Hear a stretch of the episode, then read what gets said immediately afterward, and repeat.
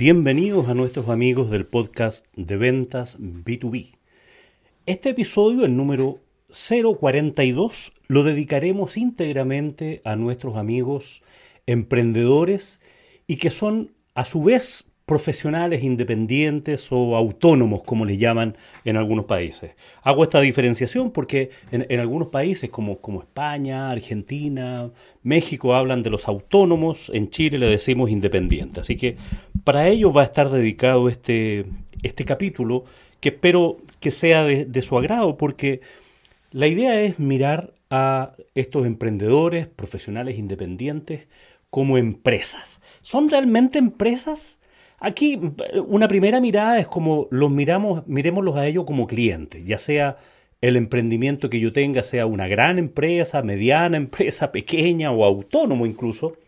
La idea es que cuando miremos a estas empresas unipersonales, eh, lo hagamos con una mirada de B2B, porque las teclas que toman para decidir respecto de las compras que pueden hacer están referidas a su negocio. Es distinto cuando este emprendedor o empresario, ¿no es cierto?, se va a comprar un par de zapatillas para hacer eh, trote en las mañanas o cuando va a comprar un CRM para su gestión comercial o va a conversar con alguien para que le desarrolle su página web son distintas las teclas, porque la necesidad que tiene ese profesional independiente es de tener una herramienta que le permita mejorar la gestión de su negocio, ya sea en temas comerciales, de administración o incluso de su propuesta de valor, como parte de su proceso de sus core competence, donde, donde uno puede mirar que efectivamente las preguntas que hará, sus preocupaciones, su necesidad detrás de esa necesidad están relacionadas bien con, eh, con, con, su negocio más que como persona. Entonces, por eso es importante que cuando nos dirigimos a este segmento, nosotros ubicamos a este segmento de profesionales independientes como, como parte de nuestra estrategia de negocio, los tratemos como empresarios, como empresas que lo son y donde están poniendo su atención, donde su foco de atención, donde su dolor, donde su necesidad, donde su problema tiene que ver con cómo gestiona mejor su negocio, cómo consigue más clientes, cómo les entrega una mejor respuesta, cómo se apoya en las labores administrativas, cómo compra en algunos casos insumos para preparar sus productos que tienen que ver con su propuesta de valor con sus productos dirigidos a su mercado, eh, etcétera, etcétera, ya que este profesional independiente está dedicando su energía, su labor a transformar elementos que están en, el ambiente, productos, y, para transformarlos en productos y servicios y que los va a dirigir posteriormente a un mercado, ya sea el mercado de ese emprendedor hacia un segmento B2C, hacia personas o, hacia empresas también. Entonces, un primer punto es que si yo estoy dedicado a ofrecer servicios de contabilidad, de diseño gráfico, de programación web, de, de, lo que sea, digamos, que está dirigido a empresas, este segmento también es un segmento apropiado para elegir y que tiene una alta demanda. Probablemente tendrá un ticket promedio más bajo respecto de, en términos relativos, ¿no es cierto? Pero las teclas, lo que me importa a mí es que él va a actuar como, como empresa, no, no como persona, aunque sea exactamente la misma persona, ya que esta es una empresa unipersonal, sino que la mirada es que si lo estamos tratando como persona, podemos estar apelando a teclas que, que, que, que, no son las decisoras de este, de este proceso de compra que tiene una empresa. Acuérdate que las empresas no le compran a empresas, sino que son personas que le compran a personas. Pero este, en este caso, literalmente, hay una persona y se combinan, se mezclan esta, estas necesidades tanto como de persona como de empresa. Precisamente este es uno de los grandes problemas que tienen las empresas unipersonales, de no hacer una distinción clara entre lo que es la, administración y la gestión de su negocio, de su empresa, con lo que tiene que ver con su flujo de ingresos y gastos personales, con sus necesidades personales. Y esta mezcla justamente es la que hace que, muchas veces no son capaces de desconectarse nunca y por otro lado tampoco les va bien en la gestión de su negocio, porque van mezclando en el día a día, en, todo su... Em, en todo su quehacer esta mezcla entre persona y empresa. Por lo tanto, un primer consejo para, para estas personas que tienen una empresa unipersonal, eh, hagan esta asociación en su cabeza de cuando están hablando de su empresa a cuando están hablando de sus eh, necesidades personales. No tan solo en su cabeza, sino que desde el punto de vista de cuentas corrientes bancarias, desde el punto de vista de su personalidad frente al servicio de impuestos internos, como se llama acá en Chile, o de impuestos en general en, los distintos países, hacer esa distinción, de tal manera de que poder llevar un balance, un estado de resultados, de ingresos y egresos al menos, de lo que le permite generar su negocio. Ahora, ¿cómo partir con estos negocios? ¿Cómo, cómo, cómo mirarlos? En general, la recomendación que, que yo haría es que si estás en las primeras etapas de tu, de tu vida, digamos, de tu vida profesional, estás recién titulado, estás recién saliendo de alguna universidad, de algún instituto, con alguna carrera, mi recomendación es que te emplees. Busques empleo directamente o como freelancer. Hablemos un ratito del, freelancer. El freelancer es, es una persona que se emplea en forma independiente, pero en una relación de corto plazo, por proyectos relacionados con su actividad.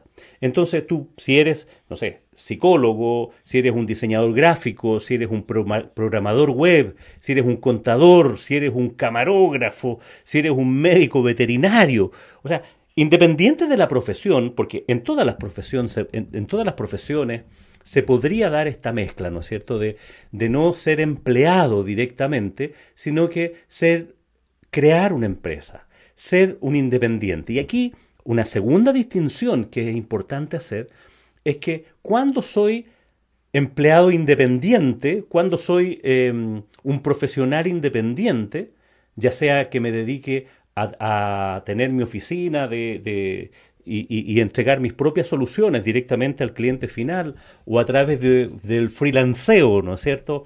Españolizando esa palabra del freelancer, de del trabajador libre, de por proyectos, independiente de esas dos formas, la verdad las cosas que soy, sigo siendo independiente si es que no he contratado a nadie. Yo paso a ser empresario, paso a ser emprendedor cuando, cuando ya contrato personas, cuando dependen de mí ingresos de esas personas, cuando tengo que cumplir con, obligaciones que tienen que ver con facturación, con pagar impuestos, con, con pagar sueldos, con responder frente a una persona, hacer una, una, una gestión más profesional, porque tengo una gran responsabilidad, no tan solo con mi familia, conmigo y con mi familia, sino también con las familias de las personas que voy a contratar. Entonces, ese paso de, de, de ser independiente a ser empresario es un paso significativo en la vida de todas las personas y, muchas personas realmente son incapaces y son incompetentes para ser empresarios. Porque la verdad las cosas, y, no lo digo como en forma peyorativa, sino más bien como reconocer una realidad e incluso por comodidad. Hay personas que prefieren quedarse en el mundo del independiente o del empleado por proyecto, el freelancer, para no tener otras complicaciones y funcionan feliz por la vida. Que otros hagan esa gestión comercial, que otros hagan la búsqueda de cliente, que otros hagan el tema de pagar las facturas y a mí déjenme con mi terreno de especialización donde yo propongo y, ofrezco a otros el mayor de, mis, de mis em, atributos, de mis profesiones, de, de mis conocimientos, ¿no es cierto? arriendo una parte de mi cerebro, por llamarlo así, para otros. ¿ah? Y, lo arriendo y eso me acomoda y me dedico a lo mío. Por ejemplo, una persona que es profesor, que, enseña idiomas, podría eh, trabajar para un instituto eh, haciendo clases de ese idioma o hacerlo en forma particular. Si lo hace para un instituto como empleado o como freelancer, y la, diferencia que vamos a hacer ahí es que cuando es empleado, ¿no es cierto?, lo hace con un contrato de trabajo, con, eh, con imposiciones, con, eh, con, temas de leyes sociales, o lo hace como freelancer a honorarios o facturando pero lo hace por algún proyecto determinado. Son distintas fórmulas que podemos tener, pero en ambos casos estamos en el mundo de, del ser eh, em, empleados, digamos, dependiendo de otros. Pero al revés, si me paso a la otra vereda y yo por las mías quiero llegar a tener clientes, ya paso a ser independientes. Todavía no he contratado a nadie. Por ahora es, es en algunos casos un autoempleo. No es más que eso. No es más que eso. O sea, no es ni más ni menos que eso. ¿ah? No, no, no miremos ninguna de estas cosas como ideales, sino tiene que ver con las circunstancias que puede tener cada uno y los gustos que pueda tener cada uno. Hay gente como que siendo profesional buscan ser empleados y lo pasan bien y son felices por toda la vida y, no hay ningún problema con eso. Y hay otros que les molesta y necesitan, quieren desarrollar su propio emprendimiento. Entonces, estábamos, y me fui un poco por las ramas quizás, estábamos en la etapa inicial, ¿no es cierto? Cuando estás recién titulado, tienes, eh, está, todavía no tienes canas, llamémoslo así, todavía estás recién partiendo. Entonces, mi sugerencia es que te emplees o actúes como freelancer donde tú puedas aprender de otros, aprender del negocio, adquirir una cierta especialidad. Porque si quiero ser autónomo, independiente, vender mis servicios directamente a este cliente final, a esto, llegar a estos clientes finales, la verdad de las cosas es que mi propuesta de valor es muy básica. Más allá de un título universitario que uno pueda tener, eh, el, cliente lo que necesita es mirar, oye, ¿estará esta persona capacitada para responder a las necesidades que yo tengo? Eh, ¿Será, me da la confianza suficiente de que será capaz de hacer lo que me está ofreciendo? Eh, fundamentalmente me refiero al mundo de los servicios, ¿no? Y, y, servicios contables, servicios de diseño, servicios de idioma, de psicología, de un camarógrafo. O sea, de, cualquiera de esas especialidades que, pudiera tener, claro, cuando las personas somos demasiado jóvenes, y, me incluyo aquí, eh, en el fondo uno deja de ser joven cuando quiere dejar de ser joven, en realidad, más allá de la edad cronológica. Pero, más, eh, perdón si, si, divago un poco, pero, ese es un tema que me, que me apasiona. Em, el hecho de, adquirir experiencia no tiene que ver con, una exigencia del mercado, sino más bien ponte del otro lado. Si le vas a ofrecer servicios contables y tributarios a, otra, a empresas, aunque esas otras empresas sean también unipersonales, sean muy pequeñas, eh, lo que el otro necesita es, tendré la confianza, me da esta persona la confianza suficiente como para entregarle mis, mis, todos mis temas contables, tributarios. ¿Estará en condiciones o prefiero irme a un estudio un poquitito más grande, donde tengan más experiencia, donde las personas que estén ahí sean un tengan más experiencia? Porque lo que estoy comprando fundamentalmente es la experiencia. O sea, es confianza siempre, pero tiene que ver, esa, confianza tiene que ver con la experiencia. Ahora, si puede ser que yo estoy en un mundo un poquito más disruptivo eh, y tiene que ver con el mundo, no sé, más, más del arte, más, más, más artístico, eh, hacer diseño, pero hacer a lo mejor eh, eh, asesorar a empresas para empaques de sus productos o hacer sitios web un poquitito más modernos, por llamarlo así, más disruptivos. Puede ser que mi juventud sea un, sea un activo, sea bien apreciado por esa gente. Pero ahí tengo que tener algo que mostrar. Por lo tanto, mi sugerencia es que en la primera etapa de este profesional independiente, cuando se es muy joven y se tiene poca experiencia, trabajar y aprender, trabajar y aprender, hacer cosas e ir incorporando elementos de esa experiencia para que no sean solo, solamente años, no sea solamente tiempo, sino que sea realmente aprendizaje y comenzar a trabajar en tu marca personal, en tu marketing, marketing personal. Vayas creando tu página web, vayas creando tu blog, vayas creando tu, tu, buena red social, sobre todo particularmente en LinkedIn, eh, LinkedIn o LinkedIn, eh, donde puedas ir em, comenzando a dar los primeros pasos en este mundo. No esperes a, tener las canas para decir que ya tienes canas, sino que anda creándotelas, anda, anda, anda mostrando eso. Entonces, en esta primera etapa es, es, eh, es bueno asociarse, más que asociarse, creo yo, emplearse y actuar como freelancer, mostrar que estás disponible. ¿Dónde ir a venderles a estas personas? Porque en, el fondo lo que estamos hablando aquí es que estás buscando intermediarios para, para tu propuesta de valor final. Intermediarios frente a esos clientes finales.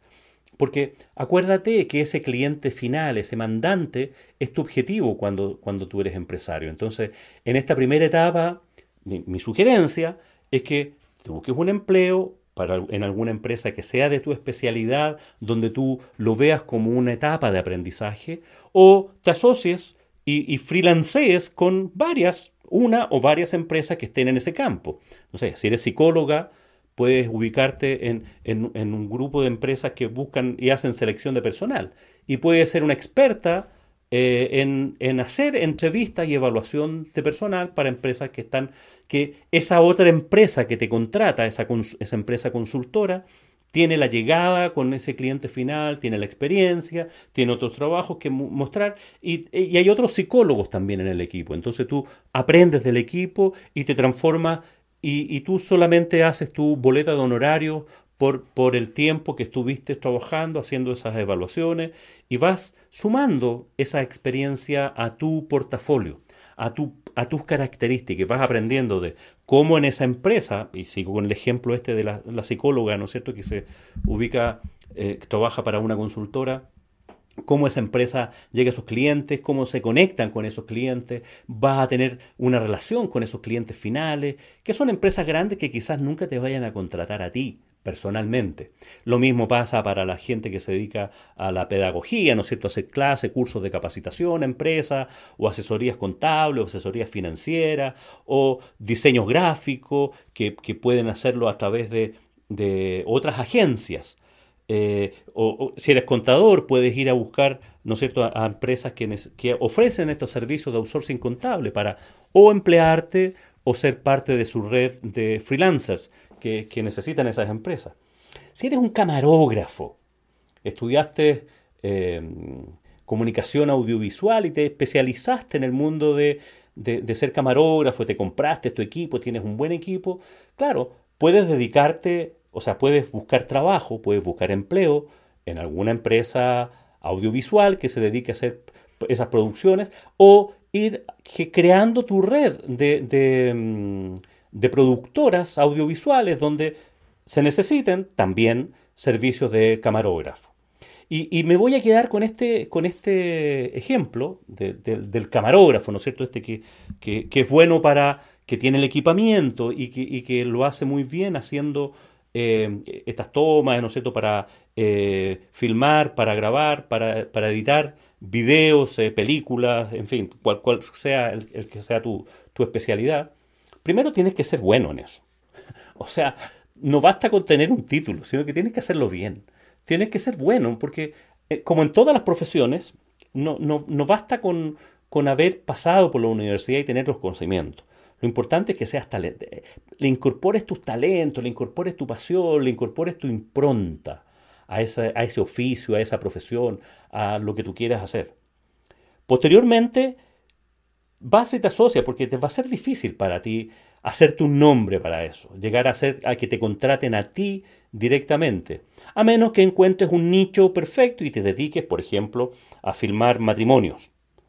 Y, probablemente los primeros matrimonios que vas a filmar van a ser tus redes de contacto. Y imagínate la prueba de, mm, confianza que tendrías cuando filmes tu primer matrimonio tú ¿Qué pasa con ese? Ponte en el pellejo de ese, de ese matrimonio que te está, de esos eh, pareja que te va a contratar para que filmes su evento.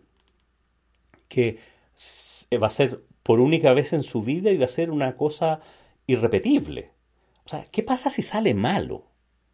¿Te das cuenta de eso no? O sea, que, que, que, que, difícil, y no es porque seas mala persona o porque, porque desconfíen en, un sentido de que no, no lo vas a hacer bien, sino ¿cómo, cómo deposito confianza en esta persona que está partiendo en esto. Entonces, lo más probable es que te pidan, oye, ¿tienes algo que mostrar? Muéstrame tus anteriores, los anteriores eventos que filmaste.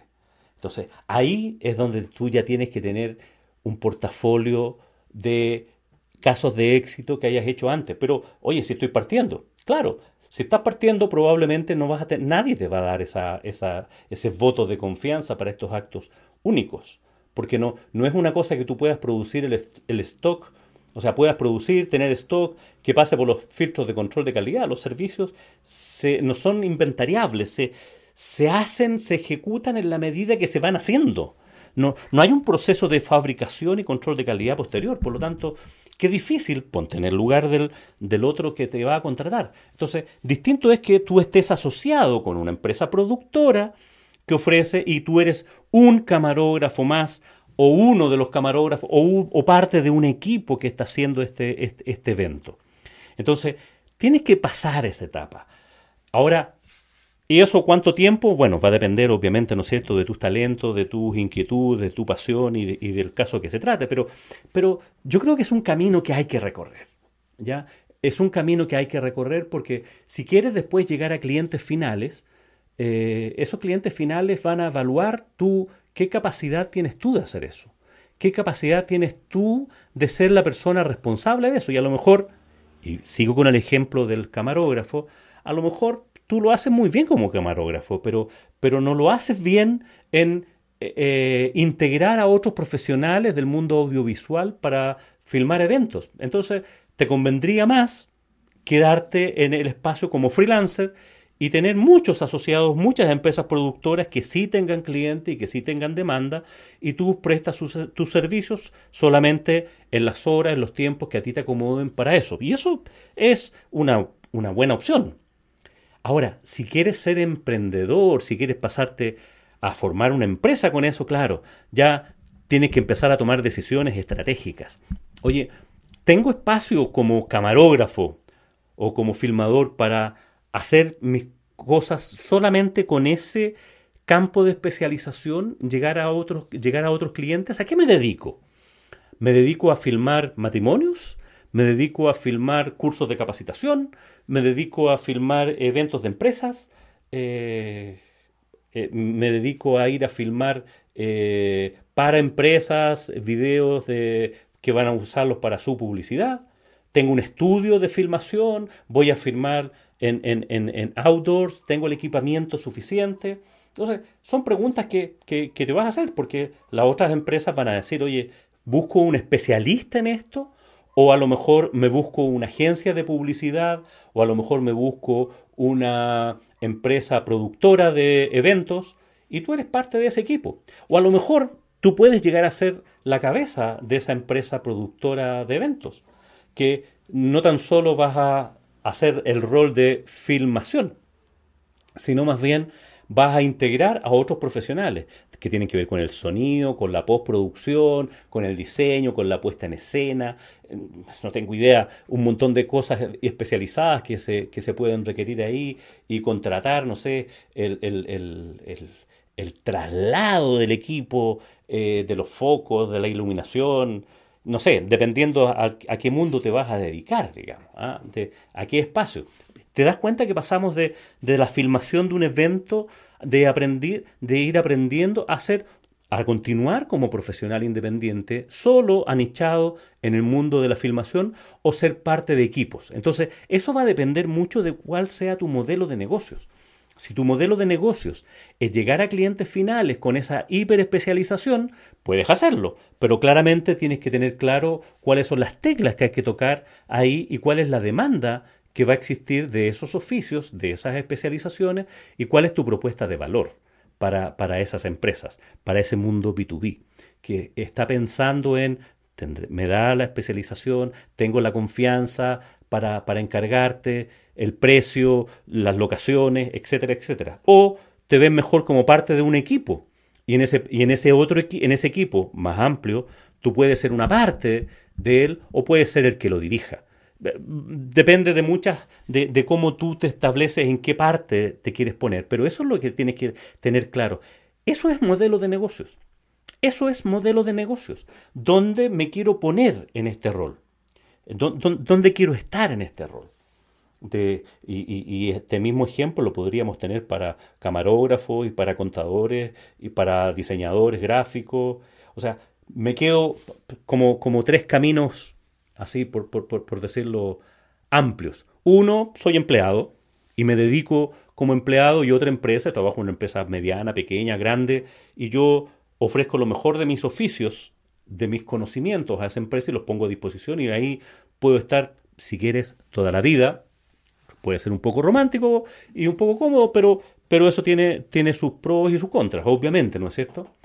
O puedo darme ese camino como un camino eh, intermedio, como parte del aprendizaje, y puedo dedicarme en algún momento a ser profesional independiente o freelancer, dedicarme a, em, a que otros me contraten no, no en una forma indefinida, sino que por tiempo. Y tengo múltiples empleadores. Y esos múltiples empleadores son aquellos que llegan a los clientes finales. Y yo me entiendo con ellos y ellos son los que ponen el precio, ellos son los que ponen las condiciones y yo trabajo para ellos en los tiempos, en los proyectos que estén determinados.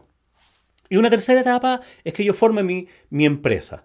Mi empresa como para hacer, seguir siendo una empresa unipersonal o derechamente crear una empresa y contratar personas. Eh, en los campos en los cuales yo me vaya a desarrollar. Y empiezo a contratar asistentes, contrato empleados para que hagan ciertas funciones, o me asocio con, redes, ¿no es cierto? Contrato, em, eh, por ejemplo, puedo tener asociaciones con varios profesionales de, profesiones complementarias o similares a las mías, eh, donde yo pueda ir en estos equipos de trabajo y de alguna manera tengo que tener un acuerdo en estas sociedades virtuales que son por proyecto, de cuáles son las condiciones de trabajo. Normalmente, y esto en, mi experiencia, cuando me he tenido que asociar por proyectos con otros, hemos, hemos dejado la libertad de que los precios y las condiciones las fija el que tiene el cliente. O sea, el que llega con el cliente, el que llegó al cliente para un proyecto, él está cercano al cliente y él va a cobrar de acuerdo a la estrategia de precios que tenga en sus servicios y cuando nos contrata a nosotros como freelancers, para él como parte de ese proyecto, nosotros nos entendemos de él y la tarifa que nos va a pagar y por el tiempo va a depender obviamente de, las relaciones que tengamos con ese otro profesional. Y, pero normalmente uno dice, mira, yo te encargo a ti, este es tu proyecto, yo voy como parte del equipo y define tú cuánto me vas a pagar. Todo esto está fijado desde el principio, ¿sí? no, no, no dejarlo a, a, lo que ocurra, sino que hay, que hay que fijar esas condiciones. Y es una forma de camino donde uno puede ir como profesional independiente desarrollando. Ahora, vamos a la tercera etapa. Ya me quiero lanzar, ya tengo la experiencia, he tenido algunos clientes y quiero lanzarme a, a, vender derechamente mis servicios, quiero llegar a clientes finales, quiero ser yo el que tenga, eh, eh, el que junte a otros freelancers voy a ser yo el que va a tener contratado en forma directa, permanente, a eh, personas que van a ayudarme a, hacer esto, ¿no es cierto? En, ventas o, en la parte administrativa o, eh, eh, en la parte técnica. Va a depender, obviamente, ¿no es cierto?, de a qué me dedique. Si soy un contador, por ejemplo, y quiero dedicarme a llevar contabilidades para otras empresas, empresarios, microempresarios o microemprendedores o empresas grandes, en fin, cual sea mi, modelo de negocio y de, y de, foco y de nicho al que quiera dedicarme, eh, en ese momento yo ya, ya me transformo en empresario. Y ya empiezo a tener teclas de empresario, porque tengo que ver a qué personas voy a contratar, el diseñar los procedimientos para que la empresa no sea dependiente de mis decisiones, eh, para que otra persona tenga claro cuál es la metodología de venta, o yo, si me dedico a hacer las ventas, entender cuál es el modo en que voy a vender, en que voy a estar em, teniendo más clientes, buscando clientes, cómo les voy a vender, cómo voy a darles el servicio a los clientes que, actualmente tengo, em, etcétera, etcétera. O sea, tengo que dar, ya empiezo a pensar con teclas de empresario, eh, no de independiente empiezo a pensar en que si quiero pasar a un segundo nivel y quiero tener una empresa un poquitito más grande, lo primero que tengo que deshacer es esta cosa de que esta autodependencia.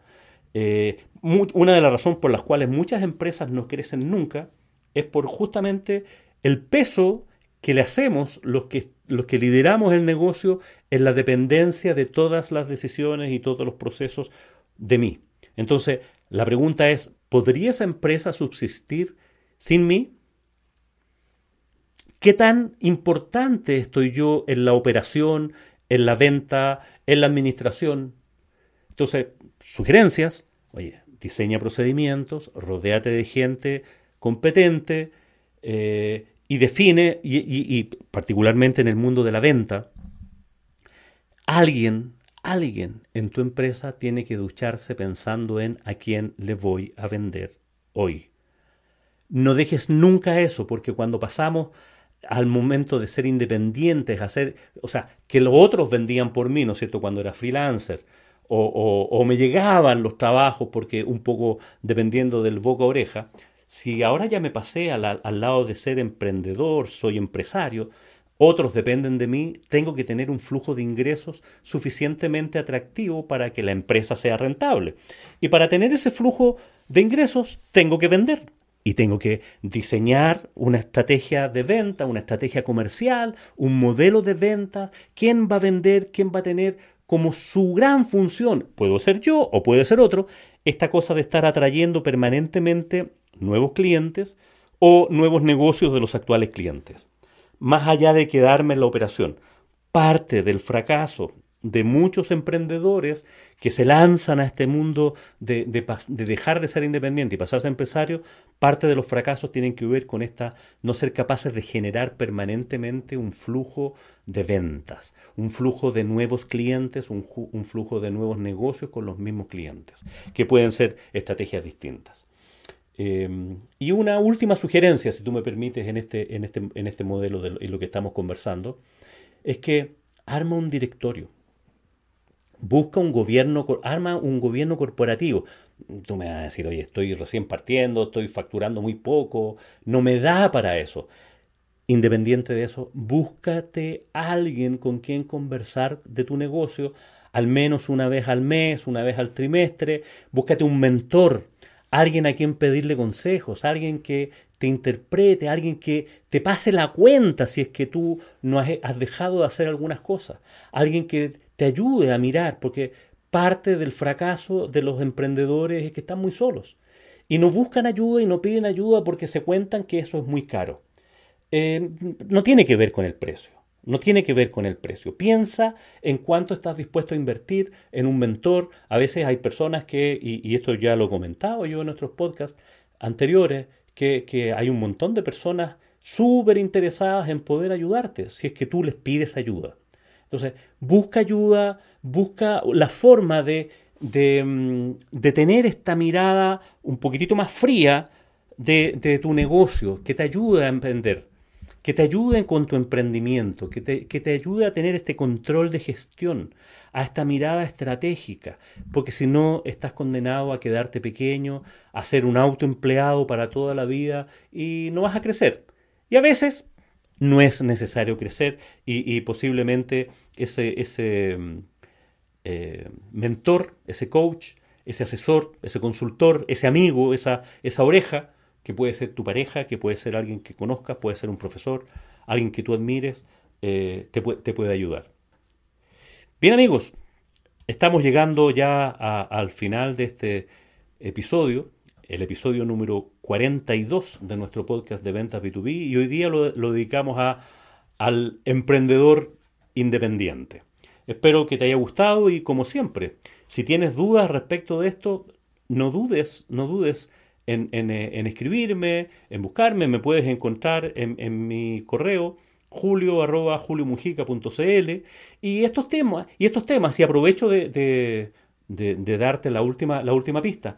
En el curso que estamos desarrollando de, vender más, este es uno de los temas que tratamos, porque está dirigido exactamente, justamente a todo este perfil de emprendedores que necesitan vender a esta gente que anda un poquitito sola, eh, un poquito como náufragos en, el mundo de, sus emprendimientos y particularmente en el mundo de la venta. Así que eh, búscanos, búscanos en einventas.com, cuéntale a tus amigos de este podcast recomiéndanos, te, te, lo pido, es el gran favor que tú me puedes ayudar, que, tú me puedes hacer y, recuerda siempre Si necesitas algo más, búscame, estaré, estoy disponible para prestarte la oreja para, y a lo mejor para aconsejarte en alguna cosa que tú tengas entre manos. Que tengas una muy buena semana, que te vaya muy bien y por supuesto que tengas muy buenas ventas. Nos vemos.